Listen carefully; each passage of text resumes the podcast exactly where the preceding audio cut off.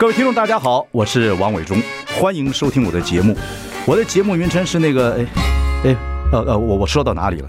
对对对对，我节目就叫，哎，我说到哪里了？很高兴跟大家见面。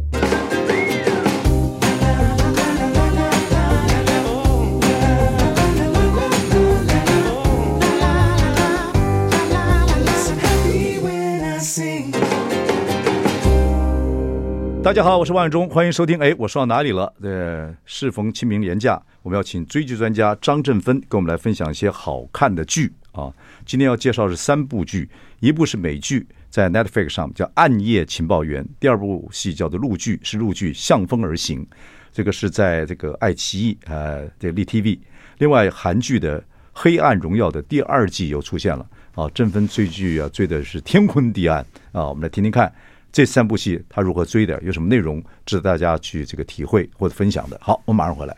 I like 103, I like radio。我是万忠，您现在收听是哎，我说到哪里了？我们在这个连续假期，当然要说追剧。我们请到的是追剧的专家张振芬，振芬你好，荣哥好。振芬刚刚去参加纸牌屋 Washington D.C. 的这个演出回来，演一个华裔的一个。呃，女性的 senator，呃，其实郑芬是刚是去美国看自己的女儿，女儿很优秀，在哥伦比亚读硕士，然后呢，两个也到安排你到 Washington D.C. 去玩一玩。耶，你说那个呃，Washington D.C. 是一个很无聊的城市，我觉得非常的无聊，就建筑很大，非常无聊。它如果没有今年的三月、四月的樱花，我觉得。单纯去看白宫，事实上是我也非常无聊的事情。不过，这个懂政治的人，或者是说在政治方面啊做事情的人，到 Washington D.C. 啊是非常精彩的，跟这些政客聊天呐、啊，里面有很多的游说呀、啊，反正就是一个。很很国际，很美国，反正很多东西在里面。这个暗潮汹涌的地方，对我走在我走在路上，因为我刚好又遇到那种就是 weekday，就是上班的。我走在路上看到很多西装笔挺的人，我都觉得他们好像都是一些很厉害的政治人物，要不然就是 FBI 跟 CIA 的那种。对对对，对我在路上我看到安全局，对对对对对，我在路上我看到 FBI 的警察，然后感觉上好像自己在身处在美国影集当中。OK。就像纸牌屋一样，对，纸牌屋，对对对。好，在这个假日之后，这个之间呢，我们谈几个你最近追的戏啊。是。然后第一部要给我们听众朋友介绍的是哪一部？《暗夜情报员》这部戏在 Netflix。Netflix 现在在台湾，呃，也是第一名、第二名。那我刚好在美国，我这一两个礼拜都在美国，它是全美第一名。你是从在飞机上去的飞机上开始追吗？哎，都有。对，然后我还下载在飞机上也看。它的原文叫什么？原文叫 Nine Agent。Night Agent。对，Agent 其实我们常常讲经纪人是 Agent，可是它其实呃也翻译成探员。对对对对。这个戏呢，晚上，因为我看 Netflix 的排名在前面，对，我就看了呃第一呃第一集。是，对，它是整整就十集吗？呃，它十集，它目前只有第一季，很多网友都敲碗看第二季能不能出来。所以我就说，有时候就觉得很闷，你知道吗？一看是十集或六集六集的，我就觉得很好，这样追一追不会掉进去，你知道吗？就看到第六集，又又开始说，又又好像故事没讲完。就很烦，你知道吗？对，可是其实我觉得《暗夜情报员》它的好处是，第一季你看完第十集，你会觉得它好像算可以有一个段落。他是把一个 case 讲完了，还是呢？还是没有？呃，把一个算算算算算把一个 case 讲完，把一个真正的那个凶手找到的概念。哦，对，所以算是一个 ending。但是呃，我不剧透，但是其实它也可以发展第二季，大家也蛮期待第二季的。OK OK，嗯。这个男主角倒是没有看过，很年轻的一个帅哥，但是也不是也不是帅到爆，对，就是但是就是看起来还蛮蛮有意思的一个。他其实是一个童星呢，他十五岁就开始演了。因为我看完之后，因为大家都觉得很陌生他，所以我也上去看了一下。他十五岁，都是一些我觉得没有很有名的剧，都是很有名没有很有名的剧，但他也演过电影啊等等，都是。我我我没看过的，那他现在对，但他他在这边演，我觉得后来大家就开始热搜他，然后就发现说他为了演这一部也去健身啊等等啊，然后就感觉上他的帅度就已经增加非常多。对呀、啊，这童星很多，我小时候也是童星，我在国父就在国歌的那个里面出现过这样子。真的吗？对，我觉得也是超伟大的，超伟大，非常非常冷的一个笑话。好，假期讲冷笑话无所谓嘛。是的，是的。好，这个戏。我看第一季，嗯、第一集了哈，第一季第一集看了一下，是呃，你觉得这个戏你为什么要推荐？有这么多的谍报片哦，或者是说侦探片等等，我最怕的影集的东西就是一看就知道它有好像有 formula 的，好像就有公式。这些这现在是现在这种所谓的这个数位平台啊，嗯，哦，常发生的问题。有时候看看第一季，觉得哦，差不多就这个样子了。嗯，明星也不是 super star，那就就放掉了。所以有时候并会有遗珠之憾。为什么你会觉得特别？呃，我觉得大概如果我要推荐，我大概自己想有三三个点。第一个就是说，其实它非常的，嗯、当然你讲它可能有一些公式啊、嗯、经典啊，呃，但是我觉得老梗跟经典桥段是一线之间。嗯，那我觉得它其实有一些经典桥段。那还有第二个呢，事实上其实它对于每一个人的支线其实设计的很好。嗯，我们最怕最怕说看了半天只能看男女主角，可它里面的每一个支线我都觉得它设计的很好，所以你会。看这个剧其实还蛮过瘾，就是哎，它每一条线没有废线。我们常会觉得，我们看影集常会快转嘛，呃，有些就快转，哎，不会啊。其实它的每个，而且每个支线都会跟主线搭的很很怎么样，很有逻辑性。那还有一个就是第三个是，我觉得啦，这是现在 Netflix 影集的最大的优点，是最大的缺点，就是它可以一气呵成的看，我觉得很适合长假看。它这个其实只有十集，你会一口气看完。它每一集，我不晓得伟忠哥看第一集。第二集你会想要马上看吗？嗯，depends，很难解释，对对，很难解释。就是我看的，如果那个钩子不够钩吗？不够钩的话，呃，我就可能我就看看像像暗夜暗夜这个什么叫暗夜情报员？对，你觉得钩子不够？第一我不知道，呃，我我第一集看我觉得有点平淡，但是好 something happen，就是当然就是要不要往下看？那就用这种情报剧戏来讲，我就不知道，可能是年纪的问题。我觉得他差不多还是有公式这样的状态。那如果是这样的话，我觉得。我可能这样相对，我可能就刚刚伟忠哥讲年纪嘛，我可能相对年轻一点，我觉得我比较能接受，而且我很快能够接受。你这样讲，小心被暗夜情报员杀了。好，OK，好，好，好。所以第四，你觉得钩子也不错，钩子重，对。所以呢，它是一下子十集，所以你第一集看完了之后，你会马上想看第二集。我觉得很适合长假的时候一路给它追完，我觉得很适合。所以我觉得它很适合在长假的时候。放在你的片单当中，一下把它看完。看完。OK，你在不剧透的情况之下，能不能给我们稍微介绍一下这个戏好看在什么地方？好，男主角剧情啊，差差不多。简单说，就是因为我们常常会想到说，像这种情报片，它是 FBI 嘛。那 FBI 其实我们常常，它可能就是跟反呃恐攻有关，对不对？刺杀有关，都是这样的业务。那事实上，这一个男主角，他就是个最底层的人，他不是一个很厉害的警员，他不是一个很厉害的我们讲的警员哦，探员，他是一个很低层。可能他其实就是一个接线生，嗯，他很接线生，他其实他在美美呃白宫下面底下的地下室接上接半夜的电话，那个电话其实就是一个秘密电话。如果他们 FBI 的探员有发生任何事情或怎么样，就是一个秘密电话，所以他完全是接那个电话的那个接线员。那这电话基本上其实都不会响的，不会响的，不会响的嘛，很少有。所以你会从这个角度去切入。怎么样看待他开始是反恐呃是恐攻的呢，还是刺杀的呢，还是内部有反间谍啊等等，那一路下去，所以是从一个小阶级慢慢去做。除了这之外，我觉得还有吸引我的就是他在里面的演员哦，呃，你会发现他不是全部都美国演员，我觉得这是现在 Netflix 影集里面很多元的。你会发现后来我去看他里面的演员，男主角当然是美国嘛，嗯，那女主角好像是纽西兰，然后里面的呢也有泰国。然后有伊朗，然后还有呃华人。你的意思是说，里面的角色还是、演员？你就会发现说，哎，你不是只是看一个美国影集的感觉，哦、那我觉得很多元。美国就国际化，很多很多人呢。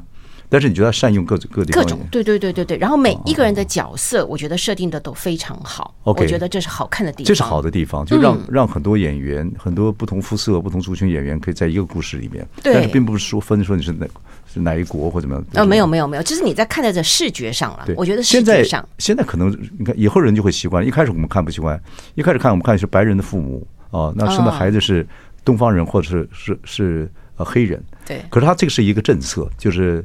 我们反正是演戏啊，所以不是说呃，我觉得奇怪？为什么白的会生出黄黄种人呢？他就是一个一个政策，就是说演员可以来参与这演戏。一开始觉得奇怪，后来发觉哦，现在好莱坞这种演艺的政策是如此，你也就习惯了。啊，尤其影集，电影上我觉得还没有出现。我觉得影集，尤其是 Netflix 影集，我记得我很早很早以前 Netflix 刚进台湾的时候，刚好我有机会跟 Netflix 的人去交流过。他们说他们当初在，我就因为我们很希望把我们台湾演员能够送上 Netflix 里面去。对对对对对。他就说，我就问他说，你们选择的的原则是什么？他们说他们一定要多国多元。对，因为他们是一个一上去就要就一百九十个国家被看到的。对对对，所以不会不会说这个这个他就这样子了，像你也就习惯了。这种事情不会不会发生电影上，电影还是在黑屋子里面，希望进入一个比较真实的一个状况。对，在影集上是可以看出来，我是演父亲，我是白人，我孩子是黄。黄黄种人，但是不是说跟黄种人结婚生的黄黄种人，就是你就演就对了。对对，有这样的状况。对，然后然后还有就是这一部这一部剧，它其实还是改编一个小说。嗯，那小说是一个记者出身。嗯，所以他其实对于里面 FBI 啊、恐攻啊等等，它里面的描述，因为这个记者本身以前其实就是犯罪啊，呃，跟很多像 FBI 像这样子的写这样子的新闻的一个记者。对对对，对我我觉得从记者去写个小说，然后从从小说。说去改变这样的影集，我觉得他是怎么样有所本。我觉得有所本这个这样子的剧情，其实你看起来，我觉得比较不会出戏。我觉得好像比较发生在我们身边的事情，比较有，就是他比较有。当然还有就是，我觉得剧情里面，当然啊，像这种 FBI 啊这种呃情报片啊，我觉得它根本里面的一个呃怎么讲，核心里面其实探讨的应该就是一种信任。我觉得就是你会在这过程当中，你到底要不要信任你的主管给你的任务？嗯，你的主管是不是已经被收买了？哎呀，对不对？你的主管经常被收买啊！哎呀，对呀，所以呢，所以不会，不会，不会，不会。我觉得自己要有自己的判断力啊。OK，要自己判断力。你知道 FBI 跟 CIA 有什么不同吗？嗯，FBI 基本上它是属于司法部嘛。那 CIA 其实它是收集国外的国际的情报，这两个大体上来讲，CIA 是管国国际事务，对对对，FBI 是 Federal，就是等于是管美国国内的，国内的，对对。不它很复杂，它有什么国土安全局啊，反正美国这种情报单位跟我们台湾是这样，什么警种啊、国安局啊，什么也是有很多很多，也是很多很多，那这个是很绵密的组织啊，等等等等。越绵密呢，可能也常常会越拉钩。对，所以我们会经经常看的影集上就是哎。地方性的警察后来被呃接收，呃军政府接收哎，后来 FBI 来了就接收干嘛？就搞成搞得很乱，管区不同，对对，大家就互相踏线，踏线就开始吵架，然后踏线，然后大家就要拼自己的 KPI。对对对对，不过这个男主角看起来蛮顺眼的，就是他也不是看起来空无有力型的，可是他脱了衣服之后，你会发现他还是蛮有料的。对，嗯，那个振芬他们家的最近的婚姻也是因为振芬经常喜欢看人家男孩男演员脱衣服，所以有点问题。对，我靠剧疗愈自己，好不好？对，这个很重要。问问一下，好，你不能说中年了哈。好，你就常年的这样的女性，嗯，你们真的看荧幕上那个这个男女很亲热的画面呢，跟那老公在旁边看呢，然后或者是男人身体很壮啊，老公，你会不会觉得老公会有点吃味或不太敢看？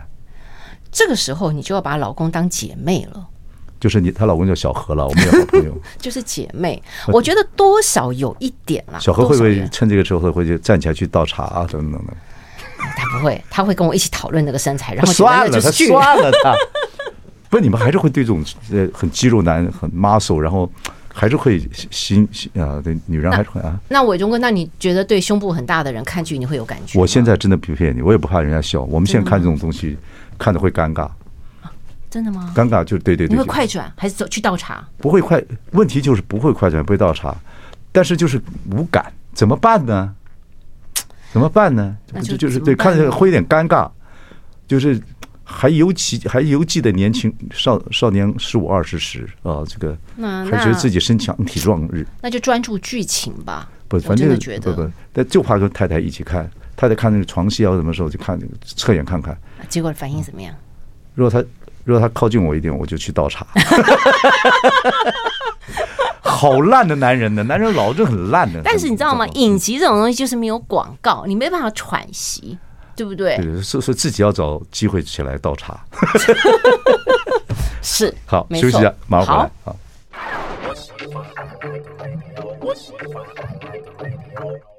我是王伟忠，你现在收听是哎，我说到哪里了？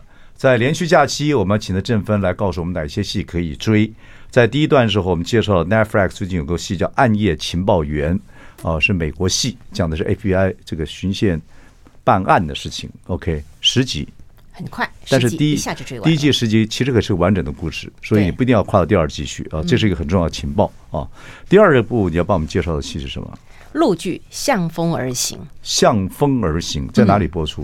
可以哪里看到了？呃，他在爱奇艺啊、腾讯，然后央视，然后台湾的立 TV 都可以看得到。OK OK，他现在正在上映还是什么？呃，他呃，全部播完了。全播完了，全播完了。多少集？三十九集。三十九集是大剧哎。现在陆剧还是很多这种三四十集的。嗯嗯。对。你现在看戏，你会用快跑看吗？有的会，有的不会。这不是很无趣吗？快跑看对演员、对影集、对对内容、对编剧、对导演都是侮辱啊！我不是那个快跑，我不是那个，我是一点二五倍速看，不是那种一段一段这样子的快跑。一点二五倍速，也就是也是也是这个很侮辱人家，真的吗？那我这样子吗？看戏会啊，你知道吗？现在科技的发明，这是福音之一耶。这个这样子，我觉得真是也是有点可惜。嗯，我觉得了，但是我尽量不要让自己快跑看。尽量不让自己快快快跑看看。我觉得，我觉得，可能我做这个行，我总觉得这这幕后很多人付出这么多，你快跑看，我觉得很很很那个什么。哦，电影可以啦，但是影集连续剧，我觉得能够下一部舞台剧就是看戏的，就是追剧的人生，里面就有演员快步演的。自己快，自己快，自己快，就是现讲现在观众看戏的问题。我们中间会快好，他然后在床上会 演那个，为什么这么讲？你为什么讲讲？哎，不好演的，为什么讲这么讲？不好演。我觉得就看就讲看戏追剧这样的事情。哦，对我我身边很多人追剧都是倍速的。我不晓得伟忠哥你身边人如果有看戏的人，他们会会会会倍速看吗？我老婆好像没有，小慧姐好像没有，没有。确定？我是不我是尽量要，但是我选戏也是要。也是精选了，就这个戏可以看。哦，OK OK。那那看心情，有时候看喜欢看打的，有时候要跟着看剧情片，慢慢跟他走。对对对对，我就慢慢跟他走。可能我们这个年纪可以这样子。好，OK。这部戏要向风而行。对，爱奇艺、呃，立 TV 都有播。是。然后呢，三十九集。对，这故事呃，你可以给我们介绍是什么？嗯，故的是故事，陆剧。对，陆剧，它的背景呢，其实就是机长。机长开飞机的，开飞机的，他是民航机的，不是那种我们想要讲的 Top Gun 的这种，不是，他是这种开民航机，就是我们坐飞机啊，机长啊，那他的职场这种职场剧其实有哈，很多很多很多很多很多很多。那为了看这个，看完了之后，嗯，我还我还请教了我一个大学同学，他也是机长。啊，我就问他，我说看这样子的剧，呃，里面有关于当机长跟航空业之间的呃专业的部分。你觉得怎么样？其实他也是不追剧的人，他为了我，他也大概快速看了一下。嗯嗯、他跟我讲说，这部剧里面有关于机长或者飞行的部分的专业度百分之九十。哦，所以这部戏是教大家怎么开飞机。嗯嗯，怎么样可以当上机长？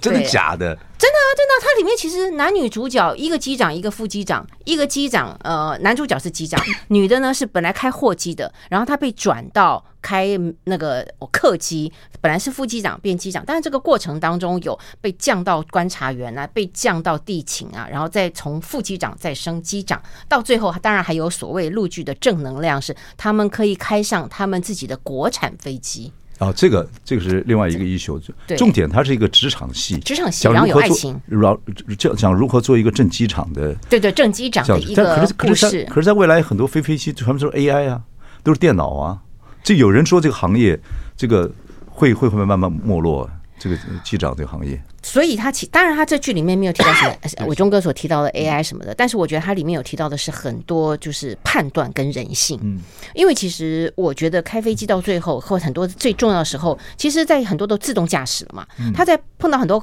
天气的问题，或是里面任何的问题，其实还是要做很多人为的判断。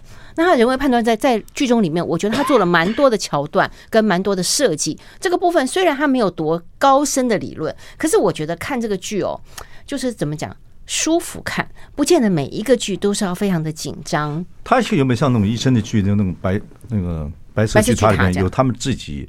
这种航空业里面的一些潜规则，对对对，一些斗争呐，对对对对对。那我觉得它可以类比到现在企业的斗争，就是，诶，A 主管看不爽 B 主管，因为 A、B 主管最后最后都可能都要去升到 A、B 主管上面最高的，所以这个其实它类比在职场的斗争里面，我觉得还算蛮能共鸣的。那那职场斗争就差不多这样子了，就是。就是上欺下啊，或者是大家联联合起来抵制一个人呐、啊，那各各派系之间斗争都差不多这样子。可是航空业这种机师之间的这种职位的斗争，会有没有什么特别的地方？比如说，他们要靠这个是非啊来做一些升迁呐，或者怎么等等等等啊，有没有人给人家穿小鞋啊，故意把它做破坏啊等等，或者是品质和道德上啊，或者说他喝酒啊等等，有没有这样子的陷害啊什么等等？我觉得你全部都讲完了，里面都有。我这个我的人这个人的心地非常阴险，很适合编剧，就是这些啊，有特别的航空业的忌讳或什么东西，因为每个行业有一些某某个行业不同的伦理嘛。呃、对，呃，我觉得航空业是这样，像我们这行业，对不起，我打个岔，像我们这行业就是挖角啊，然后跳槽啊，风很盛嘛，这样子。每一行都这样啊。不是只有我们这一行吧？不，我们这行很明显，因为我们很多都是明星嘛，这样等等等等。哦，对对对，它里面也是有啊，它里面也都有啊。嗯、其实我认为，如果如果按照你这样讲哈，其实没有一个剧可以看的了啦。不是，你不一定要从华盛顿地区回来就翻脸。刚休假回来，不要不要不要有中年女女性休假回来症候群。我是问，我只是问，我代表听众朋友问，就是。嗯我说职场的戏斗争大家都看过，对对对对。可是这个机师之间，这 pilot 之间的斗争一定有些不同的东西。哦，对。比如说，比如说我刚刚讲的几项，他们要开模型机啊，然后就有些人故意把仪器弄坏的，东西有这样子吗？这倒没有，但是他们在里面跟别人比较不太一样的是说，我自己觉得了，我自己觉得说，它里面有讲到一个是呃。女性，因为她是个女飞行员。哦，对，我觉得这个是这部剧里面少数。那女飞行员，我觉得女力的这个部分，在现在来讲，我觉得算是主流跟显学了。对，嗯，你知道大家对女性操作这个方向盘的事情，机械。不太相信，对，不信任。费里尼一部电影就是一个车子，看从后就拍他的后面，这老电影了，是。拍后面。然后就看见方向灯啪打左边，嗯，然后到一个路口时候，他打左边方向灯，然后向右转，后来那个意大利名字出来就是女人。哦，真的吗？对啊，我觉得，我觉得，我觉得现在女力或是女生的这个，我是的的的剧现在算是主流，而且其实谭松韵在里面，她是一个一百六十二公分的小女生，配上很多的机长里面都是一百一百八一百九，谭松韵。谭松韵很有名呐啊！谭松韵红到爆哎，我真的觉得。他前期前部戏最红的那部，你可以给听众们介绍一下。呃，他有以家人之名，我们之前有说过的，然后还有呃，之前要说呃，锦心似玉跟呃。跟跟那个钟汉良的.然后最近有热播一个，除了这之外，我如果我们没时间，我们还可以讲的叫做《归路》。归路基本上就是跟呃井柏然，井柏然很有名。哇，井柏然，井柏然就是后来的我们的那个男生，就是呃刘若英导的那部戏。对，那他现在的歌，嗯、那现在正在热播中，还没播完，所以我我没有特别介绍，是因为我不知道他有没有烂尾。但是现在我正在看的那部叫《归路》，其实大陆有很多剧，他们喜欢用剧中的。呃，剧情呃怎么样？人名去变成一个剧名，比如说“归路”，它就是就是讲呃“归小”，女生叫归小，路叫路程，所以呢，它这两个变成叫“归路”，它是讲的是一次，它我觉得它就叫它是陆版的初恋故事，那部叫《归》，那男主角井柏然很帅。好，休息一下，我们再来谈一下这部《向风而行》。好。I like 我是王伟忠，你现在收听的是哎，我说到哪里了？呃，这个在连续假期，我们请我们的追剧专家张振芬来给我们介绍一些戏。第一部介绍是《暗夜情报员》，是 Netflix；第二部戏是这个爱奇艺，然后立 TV 也在播的《向风而行》，讲这个民航机女女机师啊，女的 pilot 啊，嗯，然后她的这个这个剧场的这个奋斗戏，对不对？是是是。那女主角就是谭松韵。对，大家很很熟悉的，嗯，呃，这部戏它里面也有爱情嘛，对不对？除了职场的斗争，它一部这个女力，这个、女女的飞行员如何一步一步往上爬到主主机师，对，主机师。那男主角跟他就是有爱情啊，对，男主角会变成他副驾驶还是怎么样？男主角就也是一样，在过程当中，呃，曾经有被副驾驶，然后有打下去，然后后来当然还是正驾驶。就是在这个过程当中，嗯、男生女生基本上他们最后都是很很厉害的。当然，一定他的他到最后，呃，一定呃，这剧透一下没关系，反正他一定到最后就是很厉害的两个机长。可在这个过程当中，他会从副机长、机长、观察员降来降去、上来上去，然后有在一起冲突跟分开的故事。刚刚我中有提到说，那不是跟原来都一样吗？我觉得还有个重点，当然就是因为她是一个女机师，在过程当中他们有招募，招募每一个航空公司都有招募。那招募计划在这过程当中就开始不愿意招。女技师啊，但是有规定说一定要有女技师的 quota 吗？没有，没有，没有。所以很多，他当然剧中也有提到说，很多的呃民航呃很多的航空公司特别不要招女技师了，因为它有很多种原因嘛。大家都知道呢，女生在职场上，大家的产假啊、婚姻啊、呃生理的状况啊等等。对对对，对，我就说，在尤其在飞飞机的过程里面或驾驶的过程里面，很多人不相信女性的这个所谓的。Hand handle 这个这个机器的这样子的功能，嗯，还有这个临危的时候。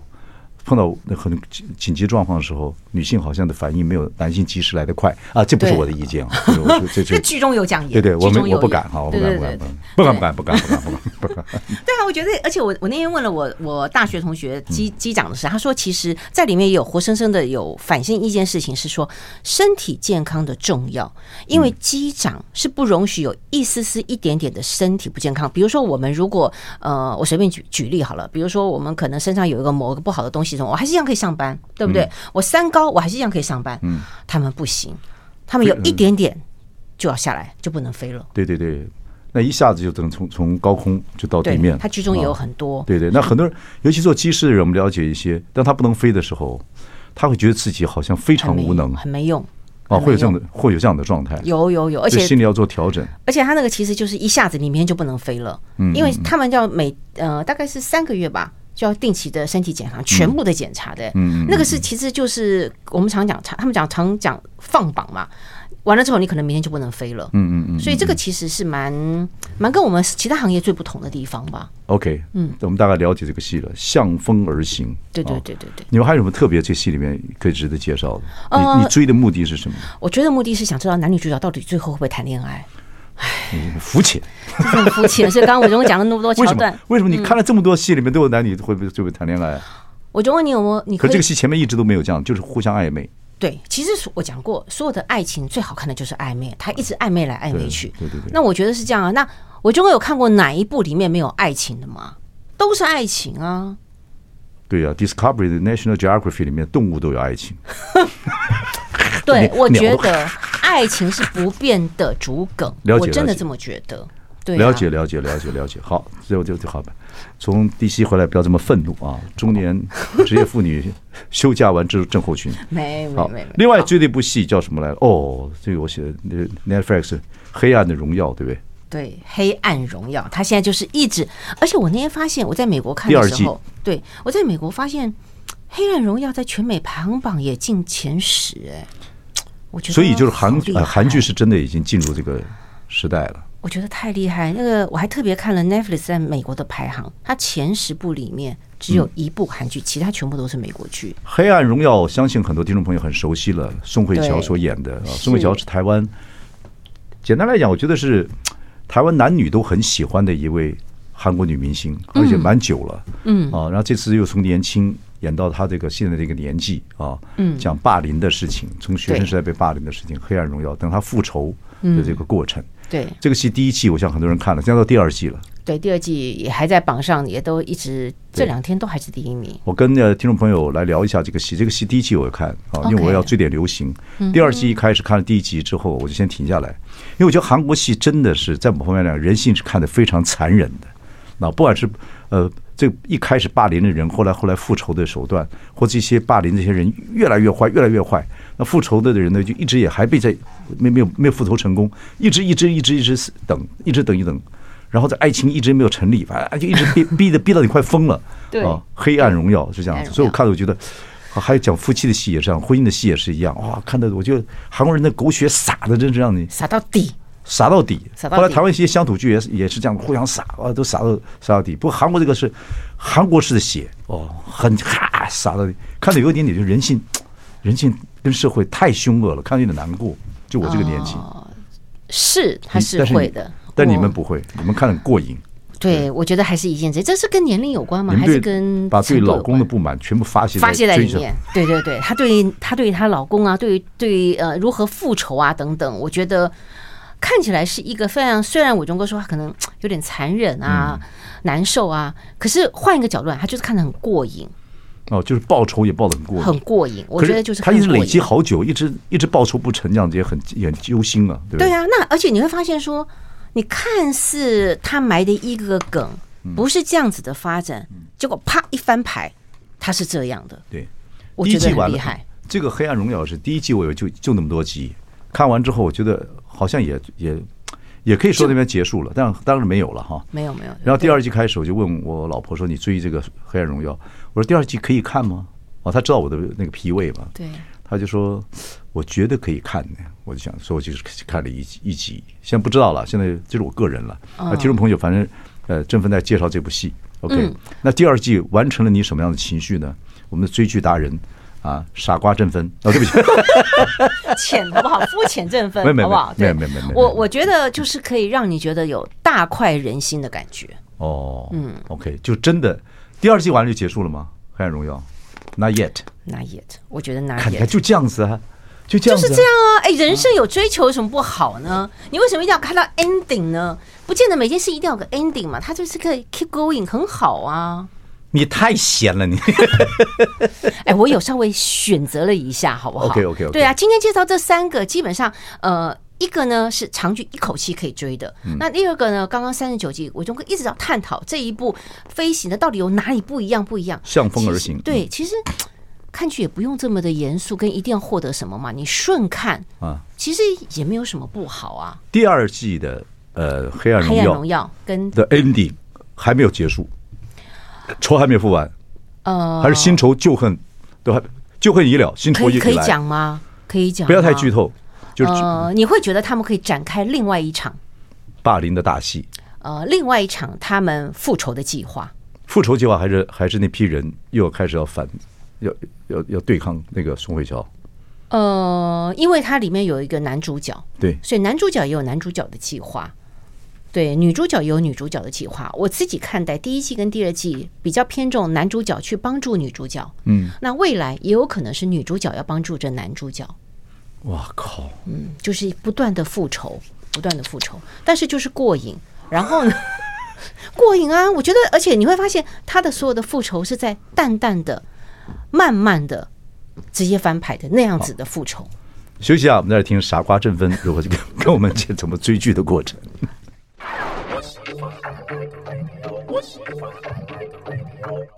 我是万忠，你收听的是哎，我说到哪里了？今天我们说追剧，因为这个。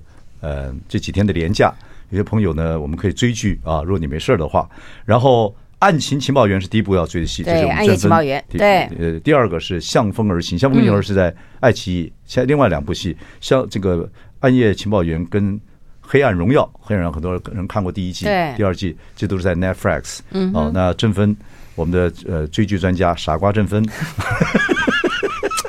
就是 我觉得这名字很适合你。很适合你，正芬是金牛座的嘛，对不对？是的，对。为什么？为什么说傻瓜呢？第一次好玩嘛，第一次有人跟你取外号，对不对？对，就追剧追得很很专业，然后就 就这这这这一直追下去啊。对。然后对，不管在暗夜也好，或者是荣耀也好，和黑暗也好，或者是在风里面也好，就一直不断的追啊。对。黑暗荣耀的呃第二季你也追完了，追完啦，追完了，但是并没有结束，还要往下追。呃，你可以算可以喘口气了，喘口气可以喘口气。对，OK，哎，他们这种韩剧是基本上第一季拍完了，第二季 stand by，他能够预估到在市场上预估到自己可以追几追几季吗？还是一边边拍边走？我觉得他们应该可以预预估，而且这个编剧非常厉害，就是金银淑。金银淑这编剧有多厉害？嗯，嗯，他是个团队了。太阳的后裔、鬼怪，还有最早以前我很爱的小慧姐也很爱的绅士的品格，还记得吗？我知道，知道。对，这些都是这个编剧的。傻瓜小傻瓜小慧，你怎么可以这样子？对啊，就是他他他，我觉得这个编剧很厉害。刚刚我们所介绍的两部，呃，刚刚讲的呃《暗夜情报员》，还有刚刚讲的《相逢而行》，这两个其实都是小说改编。嗯，而这一个它是没有小说改编，它是就是编剧的，所以编剧编起来的。我觉得这个编剧他还是有他一个人的情怀还是有嘛，他一定有他的一些逻辑跟他们的一群个团队，对，有他们逻辑跟这个公式是。可是呢，他这心里面一定要非常的饥渴，对很多东西，而且对韩国社会里面的一些浅层的一些追剧的情绪要非常了解。没错，没错，我觉得爱恨交织，爱恨交织。我觉得韩剧很厉害的，就是刚刚所讲的那个洒狗血洒到底的过程当中，其实它不粗糙。我觉得洒狗血的剧会会通常会被人家觉得说，哎呀，他很很粗糙嘛，就是只能靠撒狗血。可是他的撒狗血是非常的精致跟非常的有铺陈。我觉得这部戏里面虽然洒狗血，但是它的铺陈跟精致是有呈现的。不，他不过他对富人呢、有钱人这件事情，他是是有一点心里面是满足了很多的，就是。人的观众的那个兴趣，仇富就是对仇富，是不是仇富？让你们穿的很漂亮，长得也很好看，但是你就是一个坏坏的心在里面，对不对？我们不是讲有钱人都这样了，但是我觉得他把富 呃呃什么仇富的这个部分，还有阶级的这个部分，我觉得。诠释的非常好，就觉得他喜欢。其实韩国社会是这样子，对对啊。你说霸凌啊，然后在升学主义下，怎么样才能够有好的成绩？这些其实在于韩国剧里面，它也可以反映到，其实很多亚洲国家也都是这样，贫富悬殊啊，贫富悬殊。对对对，你看大，你看，你看，even 他能够登上奥斯卡的《寄生上流》，也是这样子嘛。对对，这这种戏是百看不厌。就在一个追剧的社会里面，因为大部分的人还是在在生活里面要挣扎的。他看到你们富人倒霉，太好了。是啊，是啊，是啊，没错的，没错。OK，对这部戏，呃，《黑暗荣耀》有很多金句吧？还有就是我们刚反映这种复仇啊，这种、嗯、呃这种心态上有些什么样的一些你认为很值得介绍的？有很多你看到哦，这个剧这句话或这个剧情很解恨的。很解恨啊！我没有特别去看他的京剧或什么，但是我觉得它里面的人物的设计，嗯，我觉得它有非常多的反差，嗯，呃，伟忠哥有看嘛？所以你可以知道说，其实，在宋慧乔旁边有一个帮他的一个阿姨。那个阿姨也是一个底层的人物。那个阿姨就后来帮帮他去到处去侦探，对对，侦探这些以前以前霸凌他的人，他如何他找到他的瑕疵去攻击他，攻击这些人。对对对对对。那个那个这个阿姨在韩国是很有名的，很有名的啊，得了很多奖的。然后对她最近呢有有化妆在。社会呃，在这个社社群媒体出现，哎，很酷哎，很有样子，很有样子啊，在里面就是个欧巴桑。对，所以他在里面，我我觉得呃，除了刚刚伟忠哥讲的他的所有京剧之之外，我觉得他在演的太好。太好，我觉得他的女主角旁边的这个阿姨也演得非常好。嗯，他们的小人物跟上了年纪的呃演员，通常都会可能被我们这种呃傻瓜的追剧人，我们可能就只看男女主角。可是其实他在旁边的陪衬，会更凸显男女主角更厉害的部分。对，千军万戏必有一丑啊！我也不能说他是丑角，这不是不是纯喜剧的。可是他演那个小人物，韩国片里面小人物这些中。这种中年的男男女女都太会演了，而且在社会底层，但是他自己可以找到方向，如何活下去，非常好。好，谢谢我们追剧专家啊，振芬。你刚不是叫我傻瓜振芬吗？就你自己说的啊。OK，好，我们继续傻傻追戏，有有趣的戏，有过瘾的戏，再给大家介绍。谢谢各位，假日愉快，谢谢谢谢。